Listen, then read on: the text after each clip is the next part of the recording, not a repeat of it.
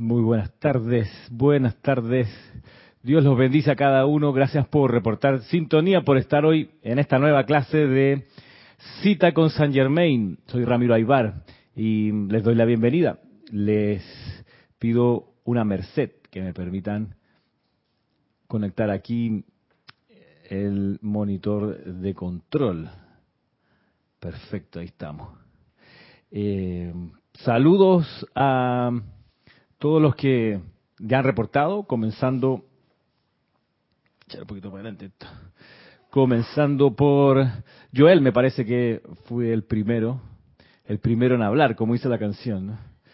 Eh, Joel Manzano, gracias por tu deferencia en estar conectado a esta clase, a aprender algo más de la enseñanza de los maestros ascendidos. Gracias por ese fuego que palpita en tu corazón y te mantiene activo buscando más acerca de la enseñanza del yo soy.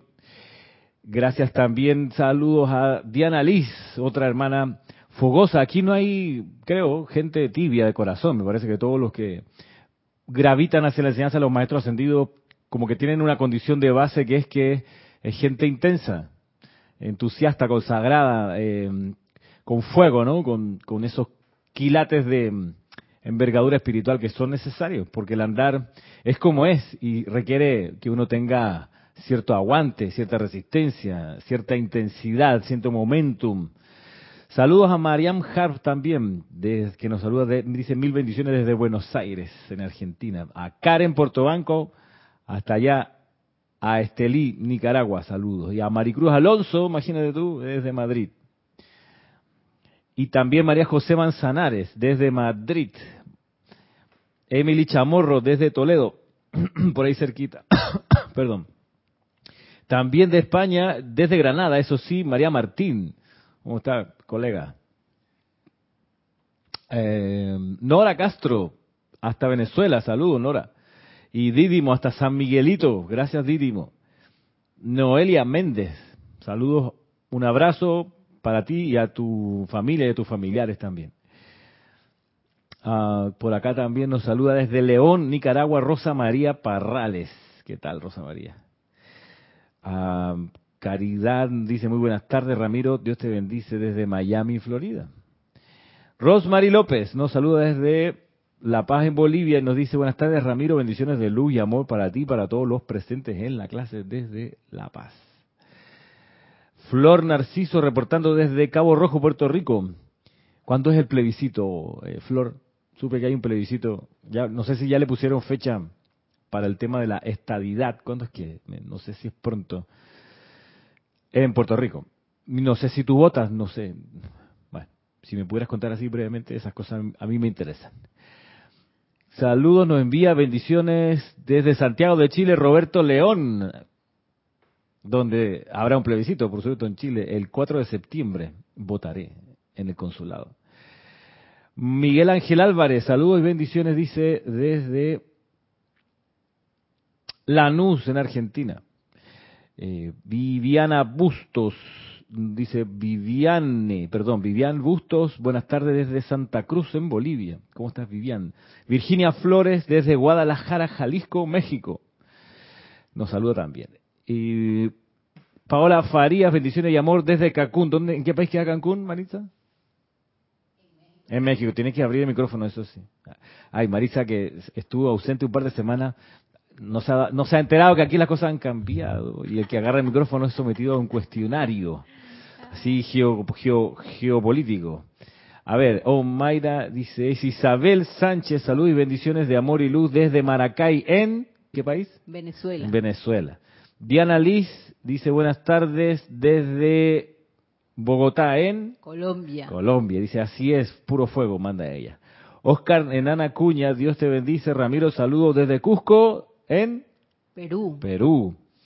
Didimo Santa María dice, suena bien la guitarra. Ah, suena bien la guitarra, gracias por despertar mi espíritu. Ok. Es del patio. ¿Cuál es del patio, Didimo? ¿Cuál, cuál de, sí, ¿dónde es que sale la guitarra últimamente? Ah, bueno, sí, en los cantos, claro, por, por, favor. Eh, en el de mm, A los Ángeles de la Iluminación es No me acuerdo si es tiple. Parece que el tip, no, perdón, creo que es el tiple, pero bueno. Guitarra también ha sonado, sí, sin duda, y seguirá sonando. Mm, Yariela Vega Bernal dice, ilimitadamente, Dios le bendice ilimitadamente, Ramiro, y a toda la hermandad conectada, un gran abrazo de luz y manda corazoncito. Cristian González, saludos y bendiciones desde Ciudad de México. Debe ser una coincidencia de nombre y apellido. Valentina de la Vega Montero, saludos y mil bendiciones, Ramiro, a todos desde A Coruña, Galicia, en España. España. Michelle Adame, buenas tardes, Ramiro, saludos y bendiciones desde Panamá Oeste. La capital de Panamá Oeste es Chorrera. Chorrera. Muy bien. Ah, por acá también. Maite Mendoza desde, nos saluda desde Caracas, Venezuela. en Venezuela. Marian Mateo desde Santo Domingo, Dominicana. República Dominicana. Naila Escolero desde San José en capital Costa de Rica. Costa Rica. ¿Y la capital de Puerto Rico? Puerto Rico. Sí, es otro santo. El discípulo amado, San, San Juan. Juan, San Juan, así claro. San Juan. Bueno, eh, entonces se oye, se oye- ya estamos grabando, si está, está- ok, estamos bien.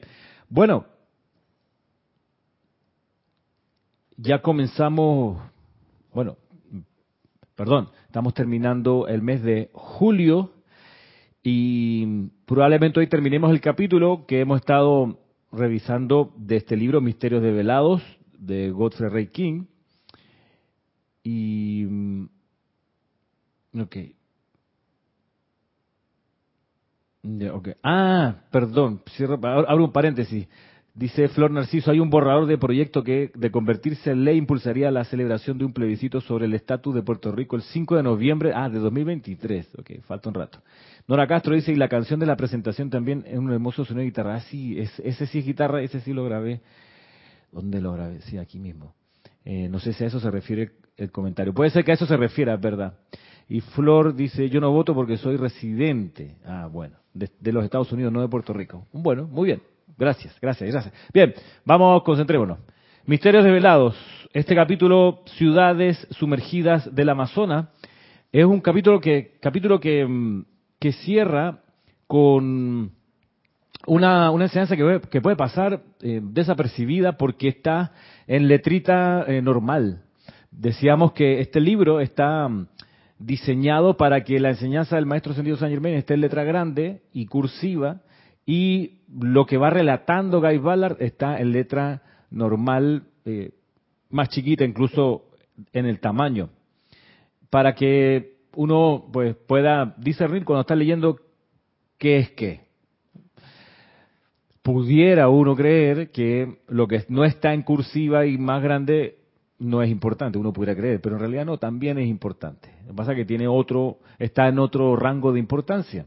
Las descripciones físicas, si bien al principio del libro el Guy Ballard advierte que algunos lugares él los cambió, les cambió el nombre y no lo, no lo, no los dijo tal cual son para proteger esos sitios de, los- de las miradas curiosas, eh, pero mm, eso no quiere decir que eh, haya errores en, en- en- aquello, en las letras que no son eh, grandes y en cursiva. Y ahí es que hay un, un pedazo, un, un- un- contenido que pudiera parecer no relevante y resulta que les voy a plantear que, que sí es relevante. Y si recuerdan, la semana pasada estábamos en este templo que se llama Templo Viviente de Dios para el Hombre, en esta civilización eh, que floreció en lo que hoy es la cuenca del río Amazonas.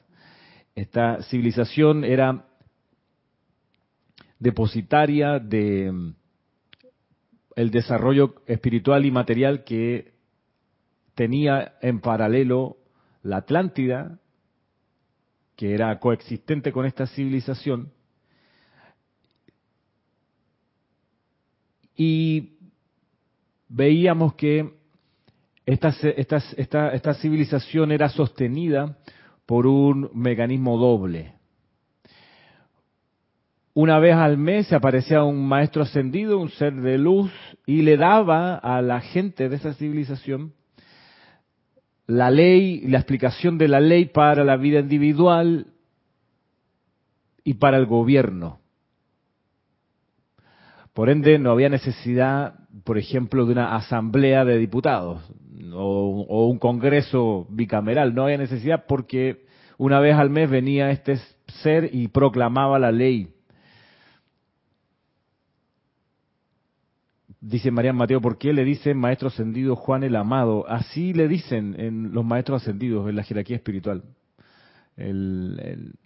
cada vez que se le menciona, se le menciona como Juan el Amado, maestro ascendido Juan el Amado, que es un miembro de la, del anillo interno del maestro ascendido Jesús. Por alguna razón que desconozco, en alguna época, cierto movimiento espiritual al cual el grupo Serapi Bay en su momento cabalgó con, decía que Juan el Amado era el Choján del sexto rayo. Y eso, revisando la enseñanza de los maestros ascendidos hasta la 1961, no hay nada de eso. En 1961, el último cambio en la jerarquía espiritual ocurrió en 1958 con el ascenso de, Lady Nada al chojanato de el sexto rayo. Pero el maestro ascendido Juan el Amado, pues sí, es parte de la jerarquía espiritual. Él ascendió como Juan en, esa encarnación, en la encarnación que tuvo la oportunidad de estar con el maestro ascendido Jesús en Galilea, ahí ascendió y para identificarlo se le denomina así, maestro ascendido Juan el Amado.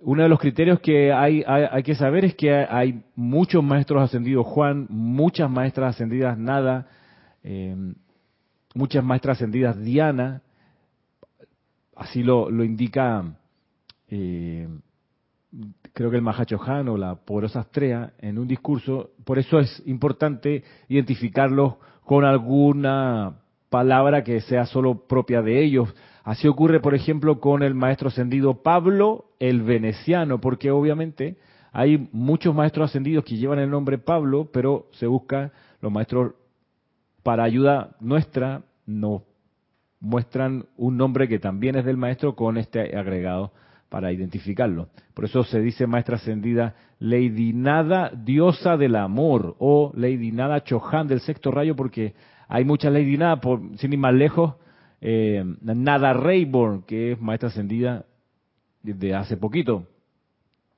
Y así. Eh, bien. Ah, ok. Aquí hay una conversación interna entre Didimo y Nora. Diciendo, sí, se refiere a la guitarra que sonaba al principio. Sí, sí, gracias. Saludos a, Denia Bravo y a Lourdes del Carmen y a Dante y a Isaac. Bueno, decíamos que en, la, en esta civilización había un mecanismo doble, donde por un lado una vez al mes un ser de luz proclamaba la ley del individuo y del gobierno, la ley espiritual que se requería y, la gestión para que esa civilización funcionara, y también el otro, el otro mecanismo era que se había instalado un globo de luz que irradiaba la energía la sustancia y el poder que mantenía armonizado y estabilizaba toda la civilización. Alrededor del, monolito que sostenía ese, ese globo de luz se construyó este templo, templo viviente de Dios para el hombre. Decíamos que es una dispensación que viene de arriba hacia abajo.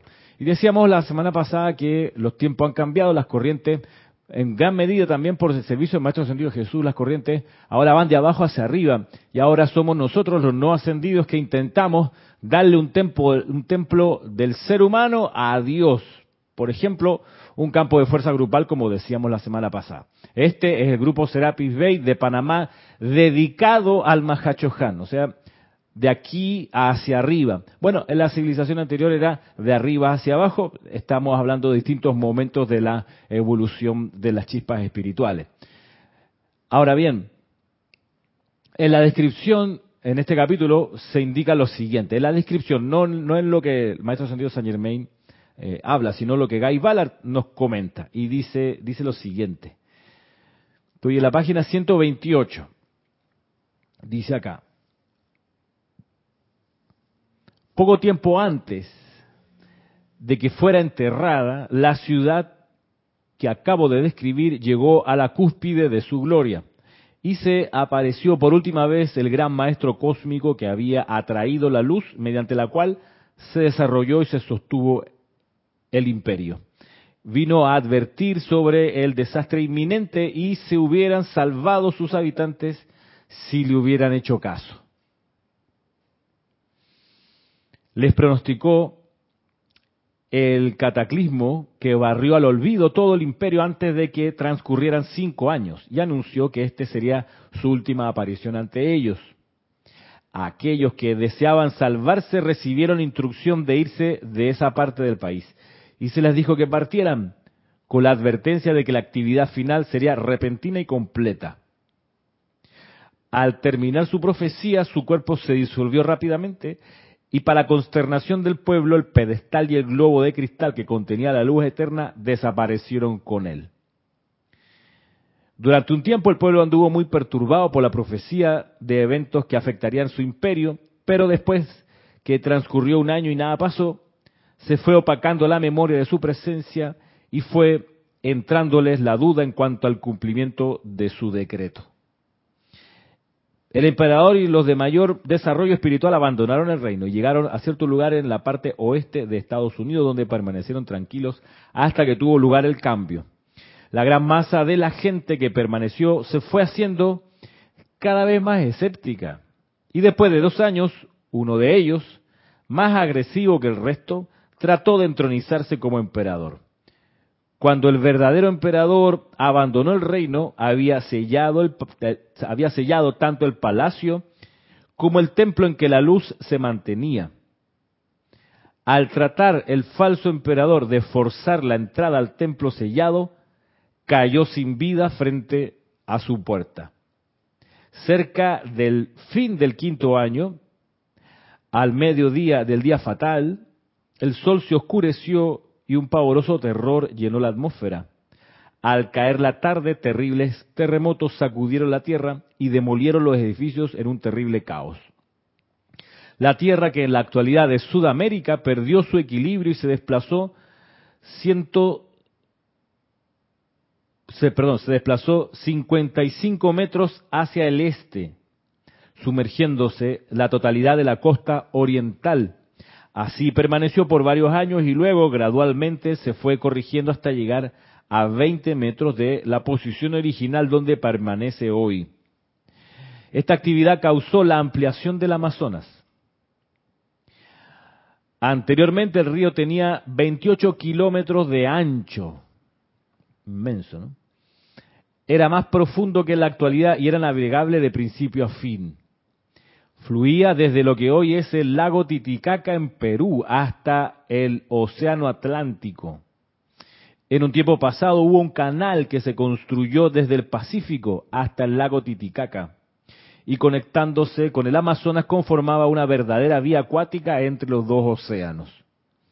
En aquel entonces el nombre del continente era Merú, habiéndose dado el nombre de un gran maestro cósmico cuyo principal foco de actividad estaba y sigue estando en el lago Titicaca. Estamos hablando de este, un discurso del año 30, ¿no? Este, este libro. Miren ustedes, cuestión que después, en los años 50, se, se describiría con detalle el templo de los dioses Merú.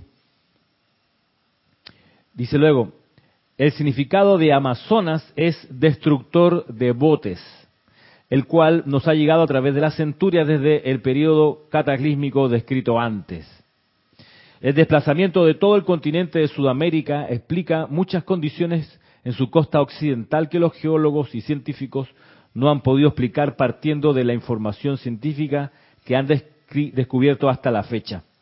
Así, los grandes cataclismos de la naturaleza corren el velo cósmico sobre civilizaciones de magníficos logros, y solo fragmentos de estas salen a la luz a medida que transcurre el tiempo para la eternidad. El mundo exterior podría dudar de esta verdad, pero los récords de esta civilización que hoy día reposan en el Royal Teton serán un día su prueba, revelarán su existencia y los logros de esa era anterior. ¿Ok?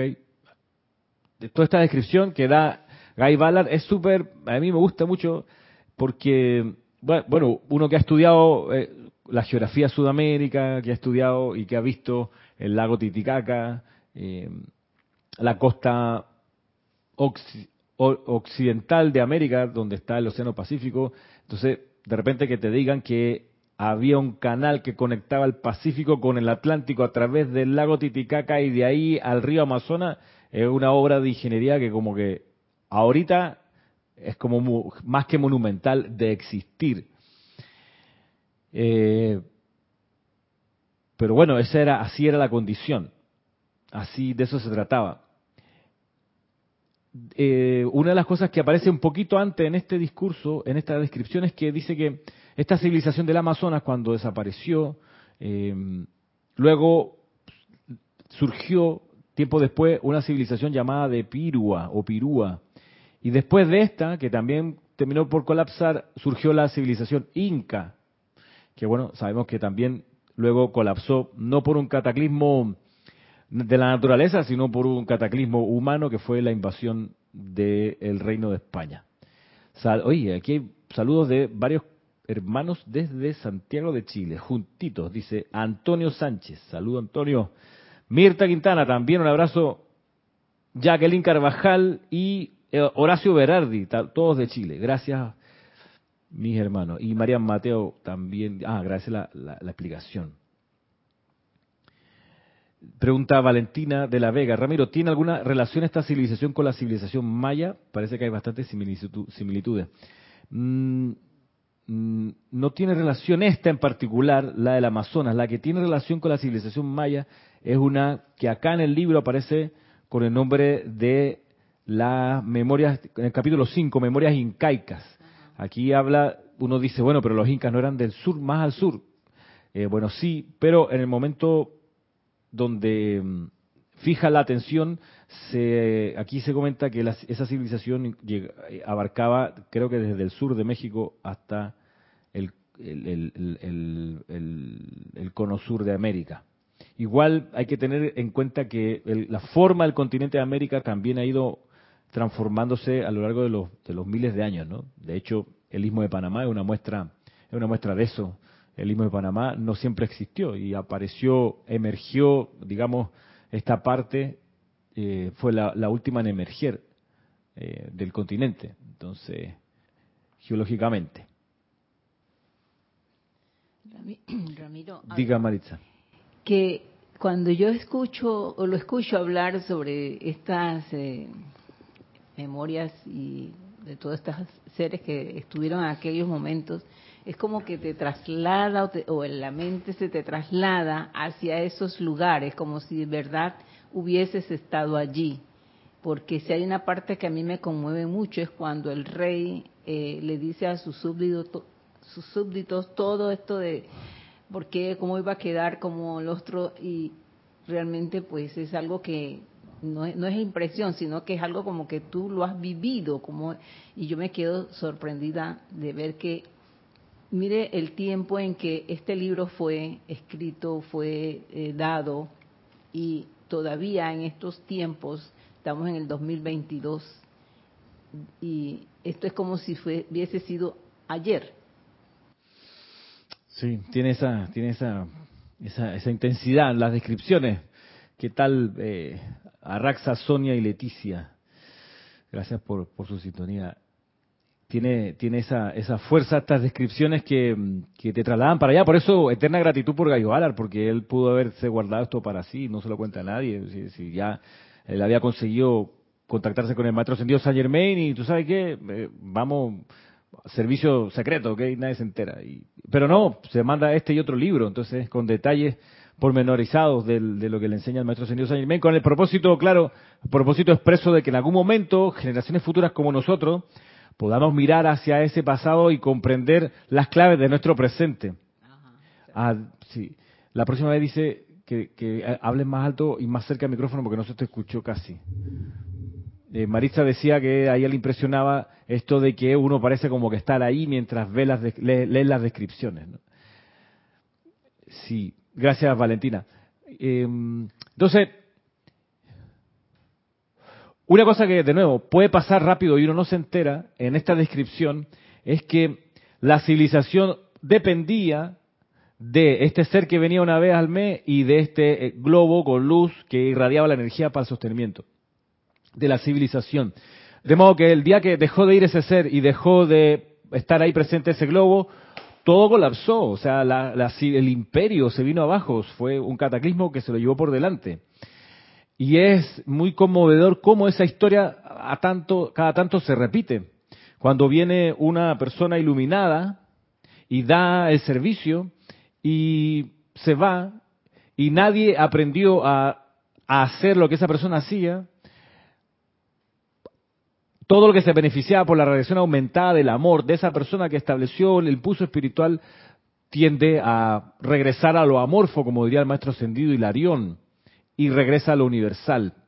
Tiene que haber alguien que sostenga el amor del ser que fundó el impulso de una empresa, de un grupo espiritual, de cualquier iniciativa.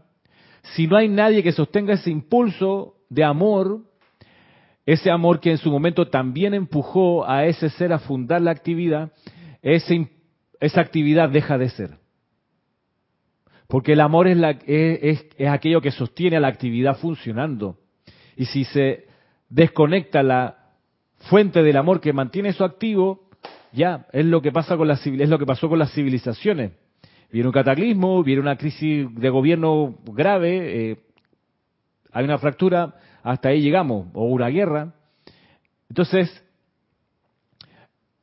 puede pasar desapercibido, pero podemos decir que en esta civilización del Amazonas, una lección que creo que pudiéramos derivar es que esa civilización del Amazonas se habría salvado si alguien hubiese tomado la actitud suficiente y la, y la disciplina suficiente para mientras estaba en vida, encarnada y consciente, aprender la ley que daba ese ser que venía una vez al mes, sabérsela bien, hacer todo lo posible para que cuando ese ser dejase de estar, esa persona que aprendió la ley como discípulo o chela de ese ser dijese, maestro, no se preocupe, yo puedo continuar. Y lo mismo con el, el, globo de luz ese. O sea, se retiró el globo de luz y colapsó la civilización. O sea, no hubo nadie en esa civilización que pudiese haberse preparado para replicar la intensidad del amor, la energía, los electrones, lo que queramos decir, de ese globo que sostenía la, civilización. Entonces, lección para aprender.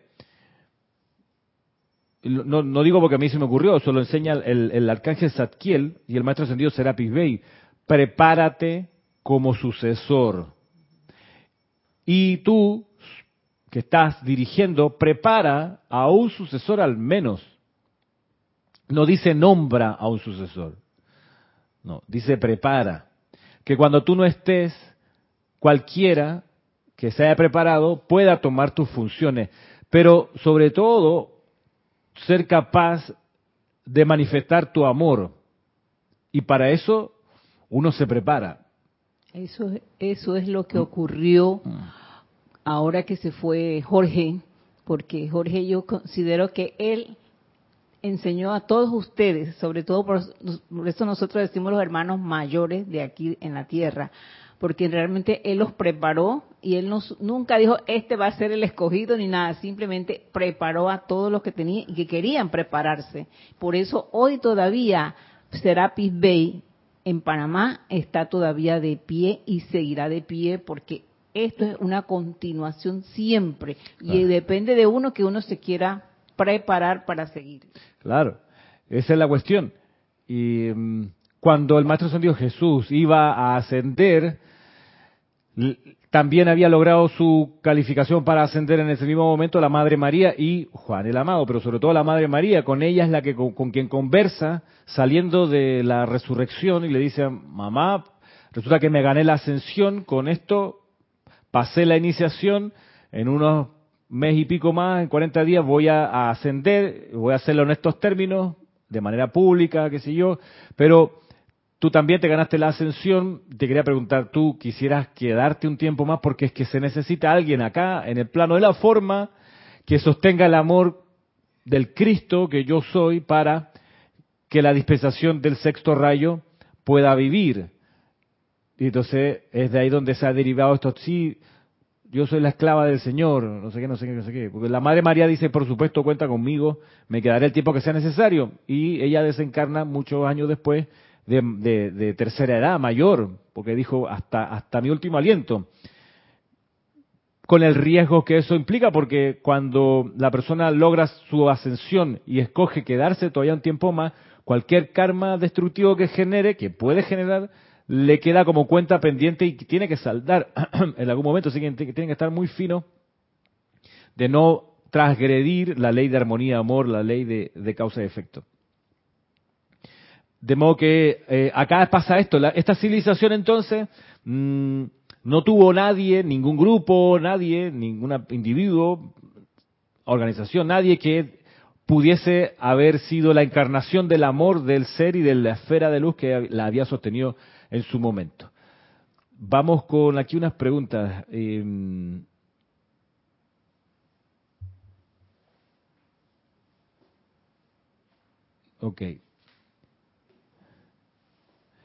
Dice Marian Mateo, lo vemos con Disney. Mientras estuvo en manos de gente amorosa con el legado de Disney a los niños, ahora se derrumba porque los nuevos gerentes no han sabido sostener esa radiación. Bueno, Mariam, Disney es una corporación gigantesca. Disney tiene radios, tiene canales de televisión, ESPN, deportes, tiene, eh, compró Pixar, compró Marvel, es un imperio, a propósito de imperio, ¿no?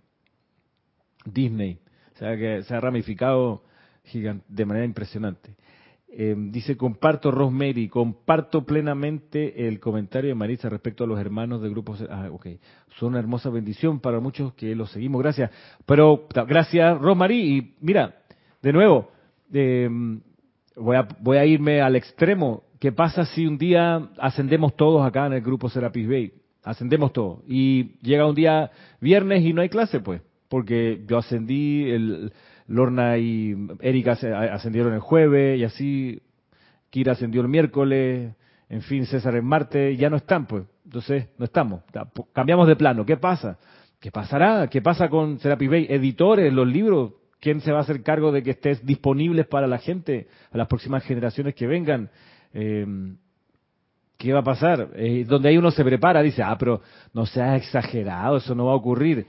Tú no sabes, no sabes. Nosotros no esperábamos que Jorge desencarnara a sus 63 años de edad, por Dios. ¿Quién lo iba a esperar? Estaba rebosante de vida el último día que lo vimos. Mm. Y de repente ya, no, mira que desencarnó. Ups.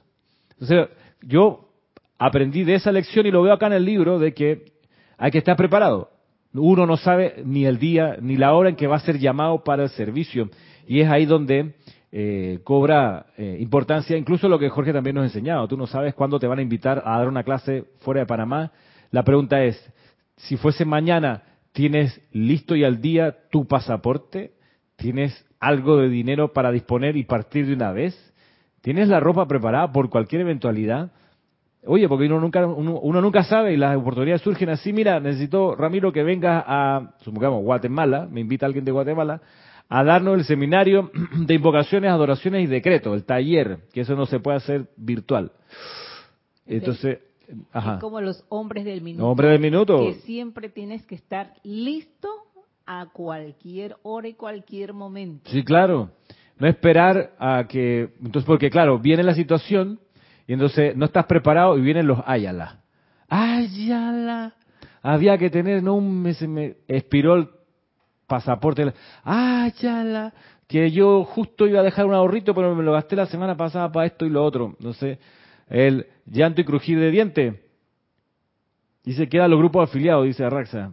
Afiliado, mi clase a las seis y media de los viernes por Skype. Dice Romy Díaz, buenas tardes Ramiro, salud y bendición a todos desde mi trabajo en California, Irvine o Irvine, no sé cómo se dice. Miraré la clase en diferido más tarde, gracias.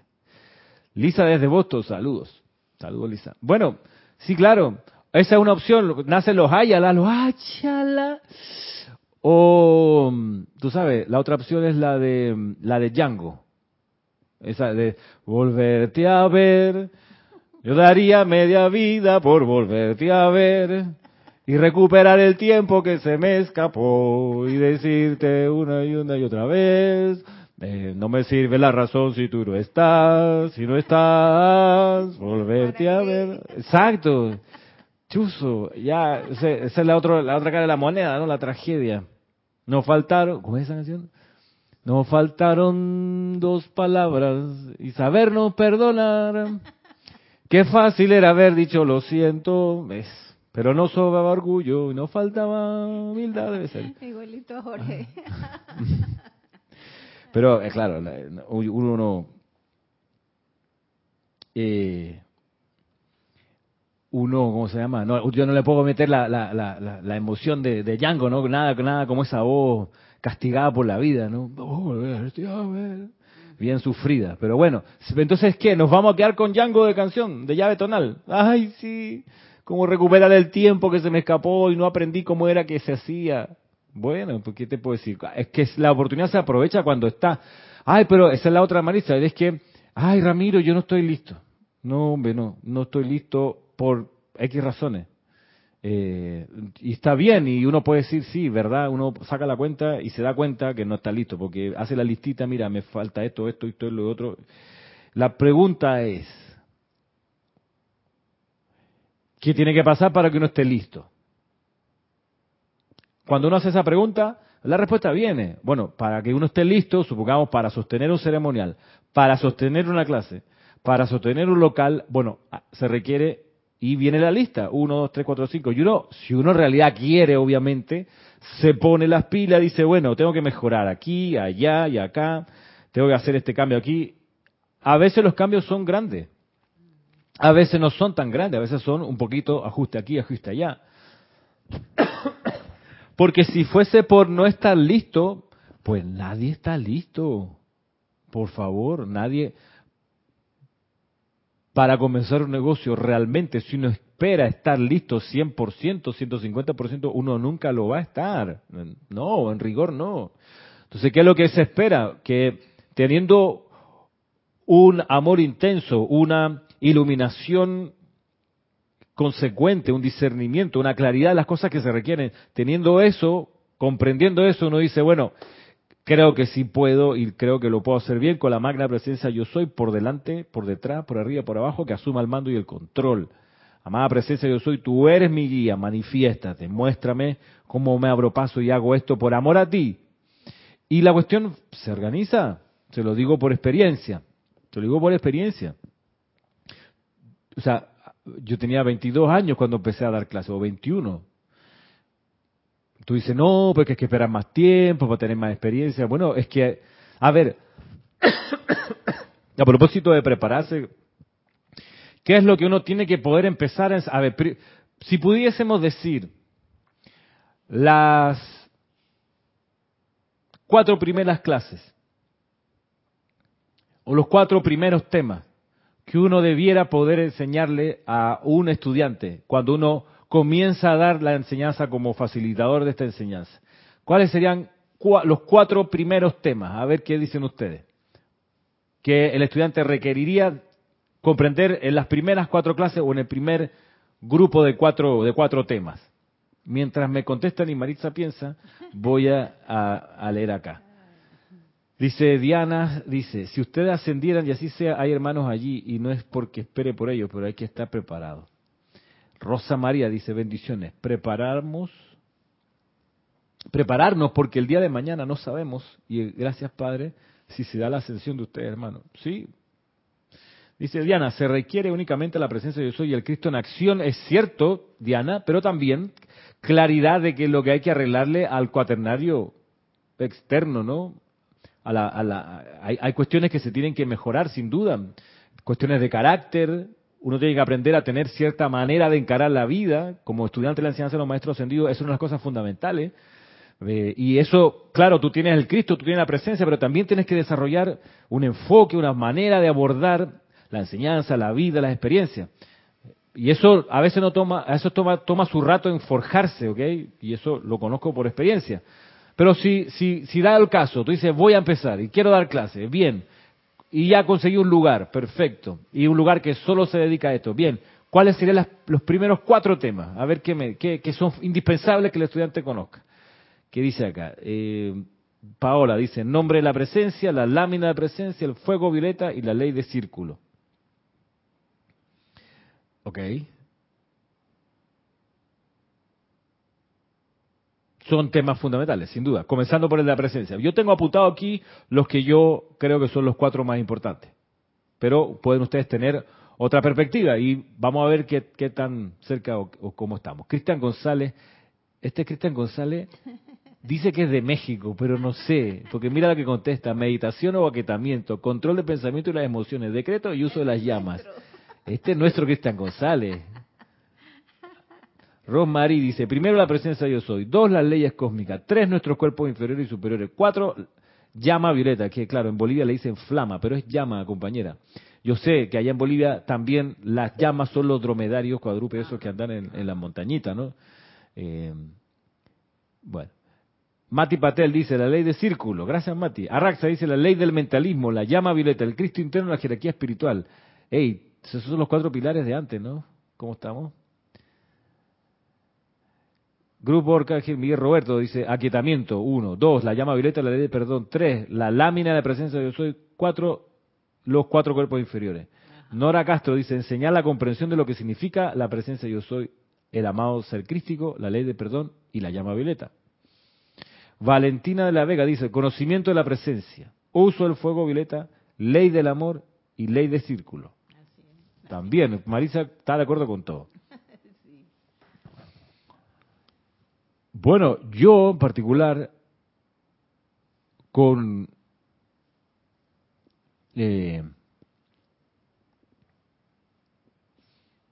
Mirta Quintana dice, con el libro de la mágica presencia, comenzarías, comenzarías por ahí en cuanto al libro, dice, dice, dice Mirta, mm, yo, por ejemplo, yo me tendría que asegurar, si, si la pregunta me la, me la dirigiesen a mí, yo procuraría asegurarme que el estudiante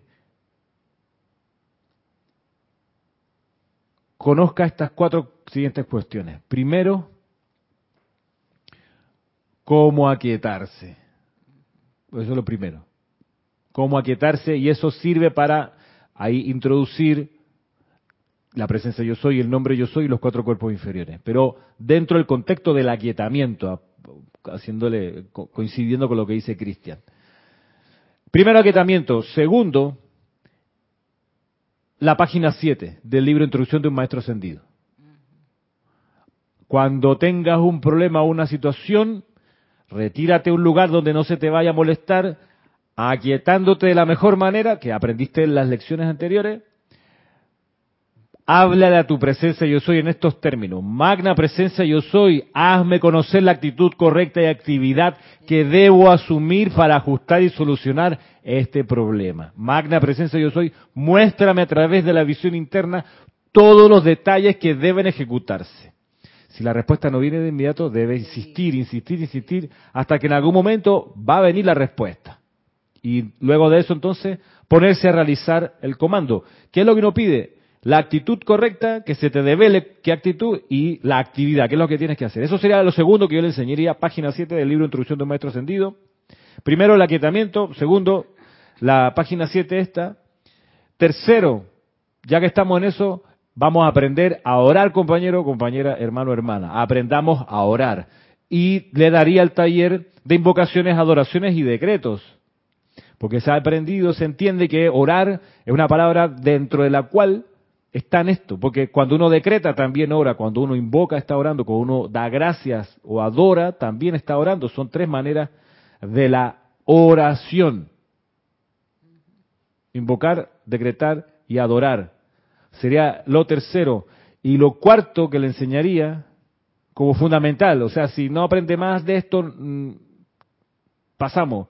Lo cuarto sería a discernir a través del criterio de la voz de la presencia yo soy, te va a contestar cuando tú la llames. Por eso le enseñé la página 7.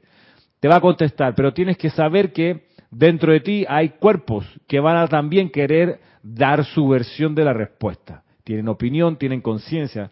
Y como ya eh, aprendimos en el taller de aquietamiento, tienes cuerpo físico, etérico, mental y emocional. Bueno, cada uno de esos cuatro cuerpos tiene una voz y va a querer meter la cuchara. Y agarrar el micrófono y hacer su karaoke. Pero tú tienes que saber que la presencia de yo soy tiene una voz que es la voz de la verdad y vas a reconocer esa voz de Dios porque cumple estos requisitos. Es una voz que te va a hacer humilde, desprendido, amoroso, armonioso y puro, altruista, con deseo de hacer a este planeta un planeta con más luz. Va a venir así en esos términos. Por eso es súper importante esa lección que da el maestro Sendido Kusumi del criterio para discernir la voz interna. Con esos cuatro, miren, ya no es tan, tan relevante que el estudiante se sepa los rayos, que se sepa las llamas, que se sepa la jerarquía, que si se la sabe, maravilloso, porque entonces su servicio luego de eso va a ser eficiente, consciente, además, fantástico, genial. Eh, porque imagínate conocer la conciencia de los arcángeles, o sea, ¿de cuándo acá? Qué privilegio, la conciencia del Maestro Sentido de San Germain, por favor. Entonces, así, perfecto, que aprenda, la, claro que sí, la jerarquía espiritual, ¿dónde están los retiros? Maravilloso. Pero en mi concepto, primero, es más relevante, todo eso es muy importante, pero es quizás urgente que el estudiante aprenda a aquietarse, a discernir. La página 7, y aprender a orar no sabe orar, si no sabe orar y, y, una vocecita así, amada presencia, yo soy, y no le pasa nada, no viene ninguna respuesta es porque necesita sacar, ¿sabe? El do de pecho, magna presencia de Dios, yo soy, te invoco, así, así se le habla. No que, si yo pudiera que de repente tú quisieras a lo mejor amada presencia, sé que no te van a hacer caso, tiene que ser con propiedad. Bueno, eso yo le enseñaría. Y qué bueno que Ramiro siempre tiene estos seminarios eh, todos los años en la cual, mira, uno dice, ah, no, ya yo escuché eso. No, no, siempre vas a aprender algo nuevo, escúchela las veces que sea, igual como cuando te metes a una página en un libro. Más cerquita del micrófono. Una página en un libro y este ahí vas a encontrar siempre algo que no habías visto antes. Entonces, por eso los seminarios que nos das acerca de cómo meditar, cómo hacer los decretos, es lo que realmente nos va a ayudar siempre y siempre vamos a encontrar algo diferente de la forma cómo podemos mejorar, porque no es que vamos a quedar con lo mismo, no, vamos a mejorar siempre. Sí, pues, siempre se aprende un poco más, un poco más, un poco más. Dice acá Diana Lee, yo confieso que no estaría preparada, pero sí estoy sí que estoy remando, remando, remando. Y Rosa María Parral le dice, los libros que usaría para enseñarle es las 21 lecciones de metafísica e ir a tu interior a la presencia. Dice Rosa María, bueno, ¿cuánto nos quedan? Son las 5.18. Puedes, puedes irte, Marisa, tranquila, anda, anda a prepararte. Eh, nos queda acá un, un último, bueno, quedan un par de páginas, pero miren, después de haber hecho esta esta descripción de, la, de, la caída, la desaparición de esta civilización, de, esta, de este imperio del Amazonas, dice Guy Ballard lo siguiente. Al tiempo que San Germain me mostraba estas tremendas actividades, yo me preguntaba por qué podía surgir una civilización tan bella, maravillosa y perfecta en todo sentido, y luego hundirse bajo las actividades terriblemente destructivas de un cataclismo. Saint Germain leyó la pregunta en mi mente y me brindó la siguiente explicación. Verás, dijo, cuando un grupo de seres humanos es lo suficientemente afortunado para obtener la instrucción y radiación de un gran maestro de luz, como este gran ser cósmico se le da la oportunidad de ver cuál es el plan de vida para la humanidad y la perfección que se supone que produzca y en la cual viva mediante su propio esfuerzo consciente. No obstante, desafortunadamente, y así ha ocurrido tantas veces a lo largo de los siglos, la gente no tratará de entender la vida, sino que se dejará caer en un estado de letargo. No ejercerá el esfuerzo necesario y requerido para lograr estas cosas por el poder de Dios dentro del individuo. Las personas comienzan a recostarse sobre aquel que da la radiación. El poder sostenedor es retirado únicamente cuando el individuo cesa de hacer el esfuerzo consciente por entender la vida y trabajar voluntariamente en armoniosa cooperación con ella. Las personas raramente se dan cuenta de que la mayoría de sus bendiciones son resultado del poder sostenedor del ser que da la radiación. Si cierto grupo de almas ha sido instruido en el sendero de la maestría y se les recuerda vida tras vida su, decreto, su derecho natural, natal divino, llega el momento en que ya no se permite más asistencia. Es entonces que se retira la radiación de los maestros ascendidos y esas almas se ven obligadas a enfrentarse cara a cara con el hecho de que el poder sostenedor y de logro no se debía a sus propios esfuerzos. Estas personas tienen que entender que solo pueden recibir aquello por lo cual han hecho un esfuerzo. En tal actividad las experiencias por las que han pasado los obligan a realizar la necesaria aplicación autoconsciente. Y cuando esto se ha logrado, la expansión y el dominio divino comienzan a expresarse. Aquí está la razón se tuvo la bendición de la conciencia de un maestro ascendido que venía a dar asistencia y no se aprovechó con la suficiente autodisciplina para hacer carne, letra viva, fuego viviente, la instrucción que se daba.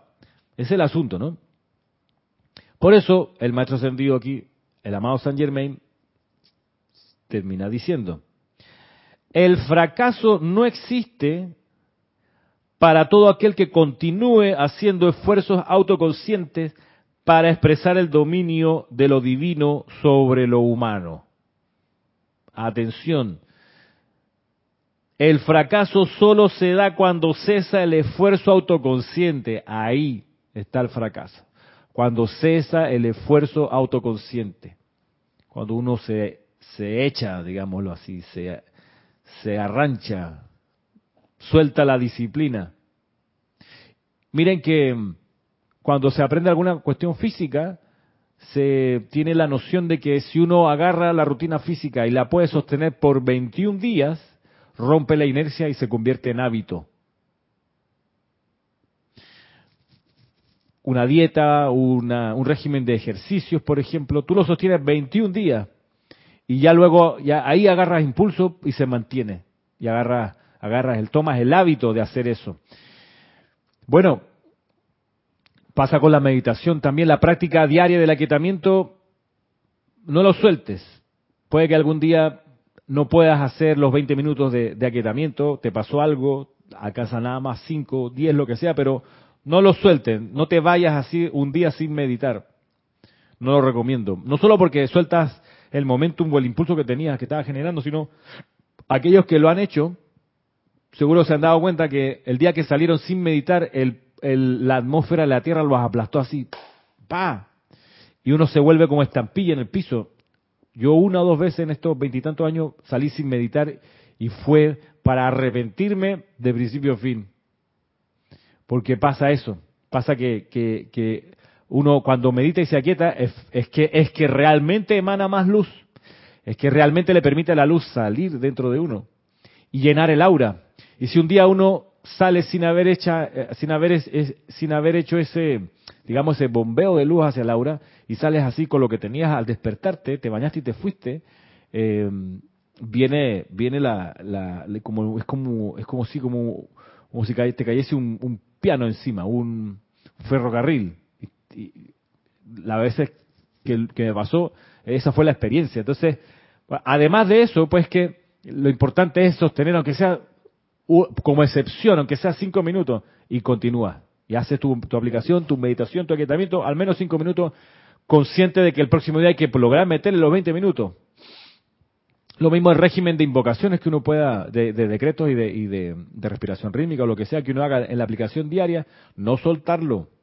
No, que tengo cinco minutos, siéntate esos cinco minutos, con calma, haz hasta donde puedas, pero que no se pase ni un día, ni un solo día en que uno no haga los llamados que, quiera hacer. Uno va midiéndose, por supuesto, en la extensión, pero es importante no perder el ritmo, no perderlo. Bien lo dice acá el maestro ascendido Saint Germain, el fracaso solo se da cuando cesa el esfuerzo autoconsciente. Toda experiencia por la cual atraviesa el individuo existe únicamente por un propósito y es hacerse consciente de su fuente. El individuo tiene que aprender quién es él, reconocerse como un creador y como tal dueño de lo que crea. En todo el universo, doquiera que a un ser se le da poder para crear, la responsabilidad de crear siempre coexiste con el poder. La responsabilidad de crear, la responsabilidad con el poder de crear, coexisten. Toda creación se da por, un esfuerzo autoconsciente. Y si el individuo a, a quien se le ha conferido este gran don de vida rehúsa aceptar su responsabilidad y cumplir con su deber, sus experiencias en la vida le pulsarán con dolor continuo hasta que cumpla con su obligación, ya que la humanidad no fue creada en una condición de limitación y no podrá descansar hasta que la perfección con la que se le dotó al principio sea expresada a plenitud. La perfección, el dominio, el uso armonioso y control de toda sustancia y fuerza es el camino de la vida, el plan divino original para la humanidad. Voy a repetir. La perfección, el dominio, el uso armonioso y control de toda sustancia y fuerza es el camino de la vida, el plano divino original para la humanidad. Dios dentro del individuo es esa perfección y dominio. Es esa presencia dentro del corazón de todo lo que constituye la fuente de vida, el dador de toda cosa buena y perfecta. Cuando el individuo se vuelve hacia su fuente y la reconoce como la vertida de todo el bien, en este momento comienza automáticamente el flujo de toda cosa buena hacia él y su mundo porque su atención a la, a la fuente es la llave de oro que le abre todo lo bueno. La vida en toda presencia es Dios y únicamente mediante el esfuerzo autoconsciente para entender la vida y expresar la plenitud de bien a través de sí puede cesar la discordia y la, experiencia externa. La vida, el individuo, la ley son uno y así será durante toda la humanidad, termina diciendo el maestro ascendido San Germain aquí. Esta, como vemos, es una profundización de lo que nos ha venido ofreciendo el maestro ascendido San Germain, que es la comprensión de qué es la presencia de Dios y qué parte le toca hacer al ser externo respecto a esa presencia de Dios. Si se falla en hacer eso, en volver a unir toda la energía con la presencia de yo soy, si se falla en eso, el mecanismo es muy sencillo, es el dolor, es el sufrimiento. Dice acá, son las experiencias en la vida las que le punzarán con dolor continuo hasta que cumpla con su obligación, que es ser obediente a la presencia de Dios. Y sabemos que la obediencia es mantener la armonía en los sentimientos. Esa es la obediencia. Cuando se habla de la obediencia a la presencia de yo soy, no se habla de sometimiento, de que, te tengo ahí forzado para que hagas lo que te digo. La obediencia a la presencia de yo soy es sostener armonioso tu mundo emocional. Nada te enoja, nada te saca de quicio, nada te acelera ni te, ni te pone de mal humor, nada te entristece. Armonía en los sentimientos. Eso es ser obediente a la presencia de Dios y mantener la armonía, mantener la economía de la energía, no hablar por hablar. Por ejemplo, la, economía de la energía, sino cuando se habla es porque vas a hacer un punto es, decir, uno aprende a hablar cada vez menos y hablar cada vez mejor un poco parafraseando la canción esta, ¿no? De Django, como cuando dice, aprendí a no querer tanto y a querer mejor, bueno, más o menos, ¿no? Eh, en esta misma de volverte a ver, por volverte a ver. Eh, aquí, de nuevo, la economía y la energía, aprender a hablar mejor.